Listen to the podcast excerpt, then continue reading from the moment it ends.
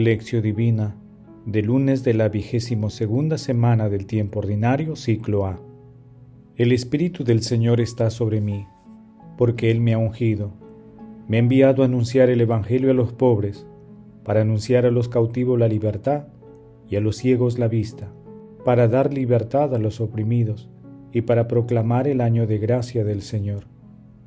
Lucas capítulo 4 versículos 18 al 19, Isaías capítulo 61 versículos del 1 al 2. Oración inicial. Santo Espíritu de Dios, amor del Padre y del Hijo, ilumínanos con tus dones para que podamos comprender los tesoros de la sabiduría que Jesús nos quiere revelar en este día. Otórganos la gracia para meditar los misterios de la palabra y revélanos sus más íntimos secretos. Madre Santísima, intercede ante la Santísima Trinidad por nuestra petición. Ave María Purísima, sin pecado concebida. Paso 1. Lectura. Lectura del Santo Evangelio según San Lucas, capítulo 4, versículos del 16 al 30. En aquel tiempo, Jesús fue a Nazaret, donde se había criado. Entró en la sinagoga, como era su costumbre los sábados, y se puso en pie para hacer la lectura. Le entregaron el libro del profeta Isaías, y desarrollándolo encontró el pasaje donde estaba escrito, El Espíritu del Señor está sobre mí, porque Él me ha ungido.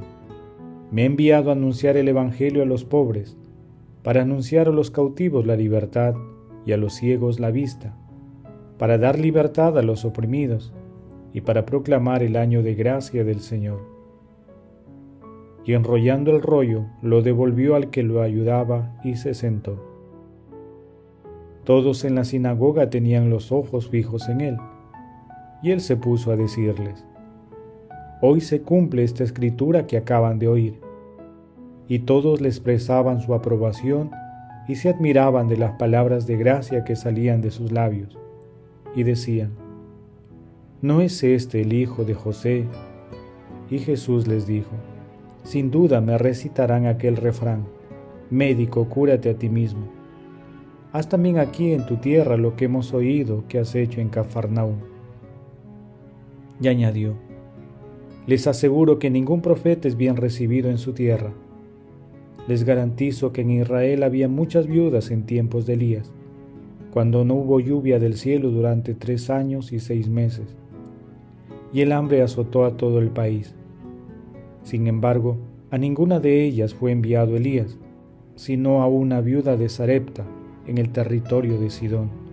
Y muchos leprosos había en Israel en tiempos del profeta Eliseo. Sin embargo, ninguno de ellos fue curado más que Naamán el sirio.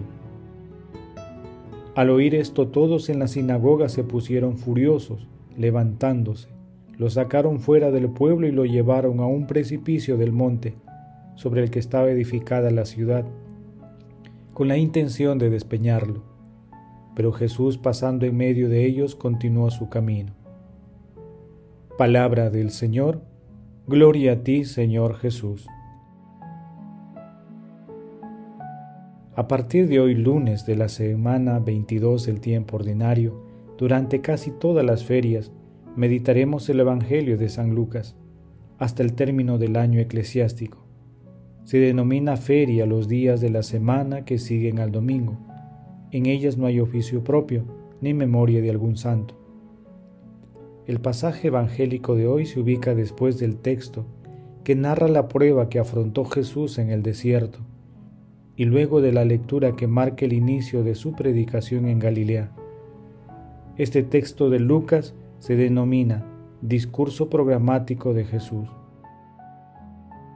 En la lectura, Jesús se encuentra en la sinagoga de Nazaret y lee el pasaje de Isaías, capítulo 61, versículos 1 y 2, que fue el texto que la providencia divina escogió para este suceso solemne que da el inicio al plan salvífico de Dios y que tiene como esencia la misión de Jesús que está a punto de empezar y que describió el profeta Isaías. De esta manera, Jesús señala y muestra que es verdadero Dios y verdadero hombre, ungido por el Espíritu, haciendo referencia a la Santísima Trinidad. Trae buenas noticias para los pobres, la libertad a los cautivos y el año de gracia o de jubileo del Señor. Esta última expresión hace referencia al perdón de los pecados. Ante las reacciones sucesivas de admiración, asombro y de incertidumbre por parte de la gente, Jesús continúa con tono provocador, lo cual genera una reacción violenta de rechazo por parte de los asistentes, que intentaron despeñarlo. Pero Jesús sale de esta situación sin daño alguno, para continuar llevando el mensaje de salvación a todos los pueblos. Paso 2. Meditación. Queridos hermanos, ¿cuál es el mensaje que Jesús nos transmite el día de hoy a través de su palabra? El texto de hoy es una invitación simultánea de nuestro Señor Jesucristo a aceptar la conversión y la liberación. Las personas que no conocen o se alejan de Dios se encuentran en situación de pobreza espiritual y están entre los pobres que esperan el mensaje de salvación de nuestro Señor Jesucristo, mensajero de Dios Padre. Asimismo, nuestro Señor Jesucristo señala que debemos respetar que algunos hechos y prodigios están dirigidos de manera especial a algunos de nuestros hermanos, porque Dios ha diseñado así los planes de salvación de ellos y de nosotros. Hermanos, Meditando la lectura de hoy, respondamos. ¿Acogemos a Jesús en nuestras vidas? ¿Excluimos a algunas personas por cualquier motivo? Hermanos, que las respuestas a estas preguntas nos ayuden a reconocer que la fuerza y la realidad del reino de Dios está presente en nosotros. Asimismo, a acoger a nuestro Señor Jesucristo a través de las personas más necesitadas en especial aquellas que son marginadas y sufren los embates de la pandemia que afecta a la humanidad. Jesús nos ama. Paso 3. Oración. Amado Jesús, fuego ardiente de amor, ayúdanos a cumplir nuestra misión personal y colectiva, dando testimonio coherente de tus enseñanzas dejando de lado todo tipo de prejuicio.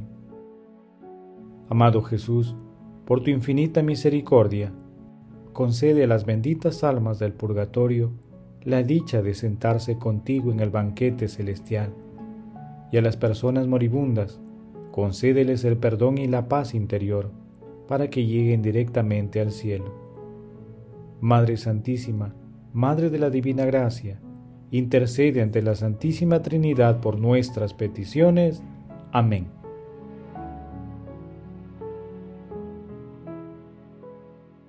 Paso 4. Contemplación y acción.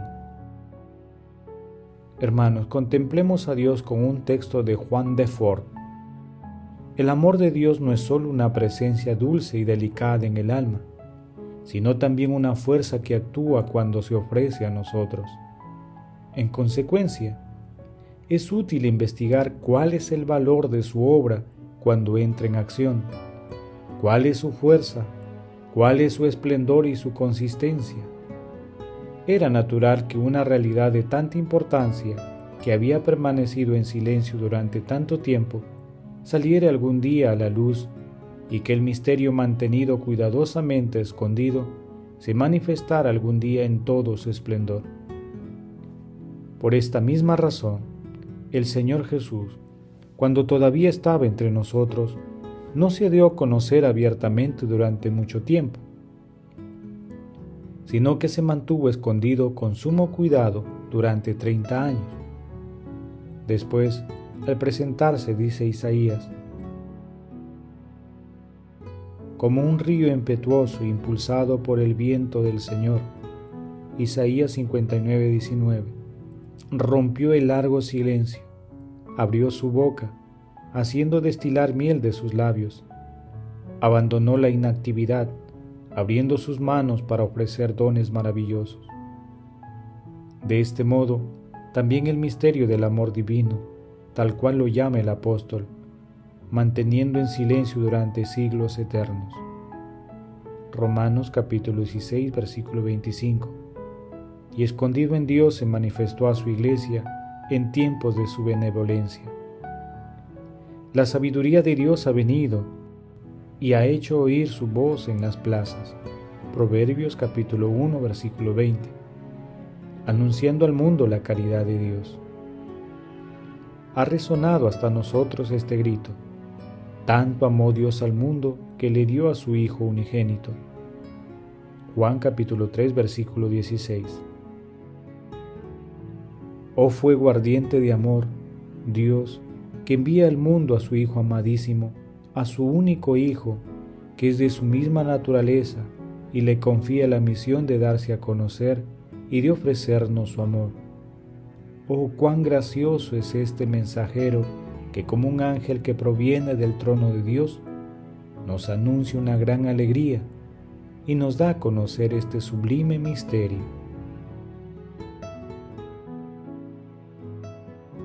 Queridos hermanos, comprometámonos a obrar con humildad, acogiendo a nuestro Señor Jesucristo a través de la realización de obras de misericordia en favor de las personas marginadas.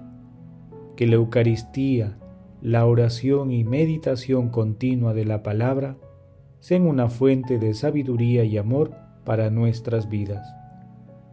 Glorifiquemos a la Santísima Trinidad con nuestras vidas. Oración final. Gracias Señor por tu palabra de vida eterna.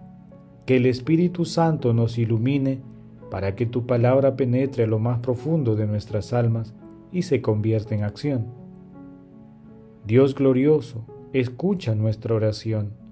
Bendito seas por los siglos de los siglos.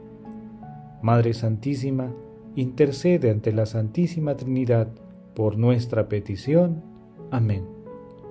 El Señor esté con ustedes y con tu espíritu. La bendición de Dios Todopoderoso, Padre, Hijo y Espíritu Santo descienda sobre ustedes y los acompañe siempre. Amén.